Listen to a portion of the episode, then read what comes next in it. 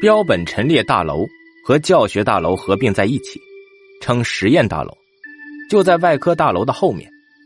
这座楼高十二层，分两翼，一翼朝东，一翼朝向西南，远看上去就像一本打开的书。大楼最下面是图书阅览室，向上是五层教学楼，七层八层是生化实验室，最顶端两层是电教室和多媒体教学室。第九层和第十层全是陈列标本的，在第九层有一座天桥与外科大楼相连。大楼的正中是大门，里面是玻璃门，外面是一道铁栅栏。进了大门后有一个大厅，这里有上楼的主楼梯。紧挨着主楼梯的是两座电梯，绿色的电梯门，因为时常是要运送尸体和其他标本，这里的电梯比平常的电梯要大些。大楼的东翼的末梢还有一道小铁门，在东翼的末梢是可以望外景的小阳台，紧贴着阳台的是厕所，一层男厕，一层女厕，侧门旁的小楼梯也可以向上，通往大楼的每一间房间都必须通过那昏暗而悠长的东西翼走廊，走廊的一头有一扇门，可以把走廊与东翼末梢的阳台隔离开来，而正楼梯上到第九层。也有道大铁门将九层以上与下面的楼层分开，说是怕人窃取标本或贵重的电教器械。为了方便实习生和见习生看书学习，这座楼通常是十一点熄灯关门。若十一点还未走出去，就只有等到第二天早上了。想上九层，只有通过电梯一途。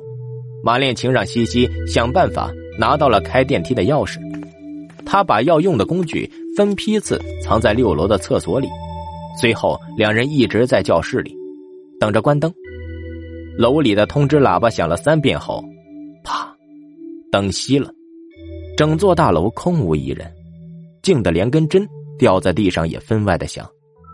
马恋情对西西说：“你在这儿等着，我去把工具拿出来。”西西怕道：“不要，我要跟你一起去，我一个人留在这儿，我怕。”马恋情道：“怕什么？厕所就在那边，我很快就回来。”西西仍不依不饶，马恋情没办法，只好让他跟着去。拿到工具包，西西说：“我们这就上去吧。”不慌，现在刚关灯不久，若是用电梯，很快就会被人发现的。我们还要等，等到一点钟再动手。又过了一会儿，西西说饿了，马恋情让他忍住。没多久，西西又说好冷。马恋情只好把大衣解开，将西西裹在衣服里。其实他又何尝不是又冷又饿呢？两个人在黑夜里瑟瑟的抖着，像两只等待屠宰的羔羊。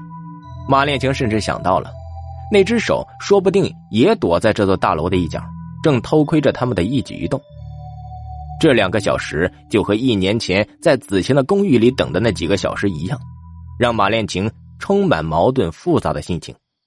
明知道后果是很可怕的，可是还是坚持去做了。终于，马炼金觉得可以开始了。他拉着西西摸索着穿过狭长的走道，来到电梯门口，用钥匙打开电梯。只听到电梯轮机发出呜呜的声响，随后，叮的一声，在六楼停下了。两人进了电梯，电梯里的日光灯。照到两人的脸色都是灰白灰白的，只听“呜”的一声，就感到心一直向下沉，一直向下，表示电梯开始加速上升了。马恋情记得，他白天是在十楼出的电梯，他让电梯停在了十楼，将大包让西西背着，自己打开照明灯，去前面寻找是哪间房间。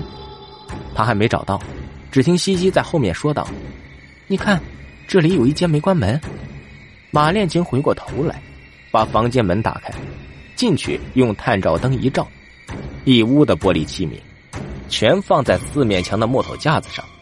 房间正中是四个大箱子，很强的福尔马林味道传来。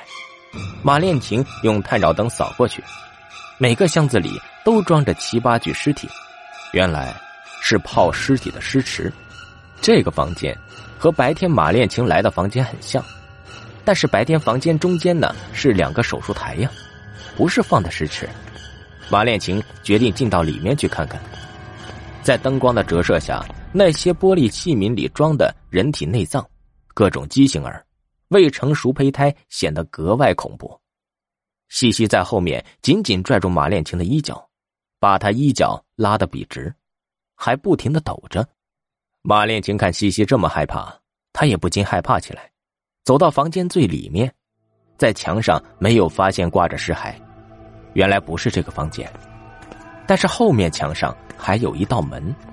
马恋情记得，他白天进的房间前面墙上有道门通向另一个房间。可能这道门的后面就是那个房间了。就在这时，西西踢翻了一个箱子，自己也被绊了一脚，把工具包弄掉了。他在地上摸索着，去捡包的袋子，却摸到了圆圆的头骨。原来，西西摸到了一个装满人头颅骨的箱子，是用来教学用的。西西张大嘴就准备叫，还好马连青及时发现。用手死死的捂住了西西的嘴，西西平静下来，胸口还是剧烈的起伏着，拎起背包，眼泪却涌了出来。马恋情紧紧的把他搂住，低声安慰道：“别怕，没事的，就在这道门里面，我们进去拿了骨头就走。”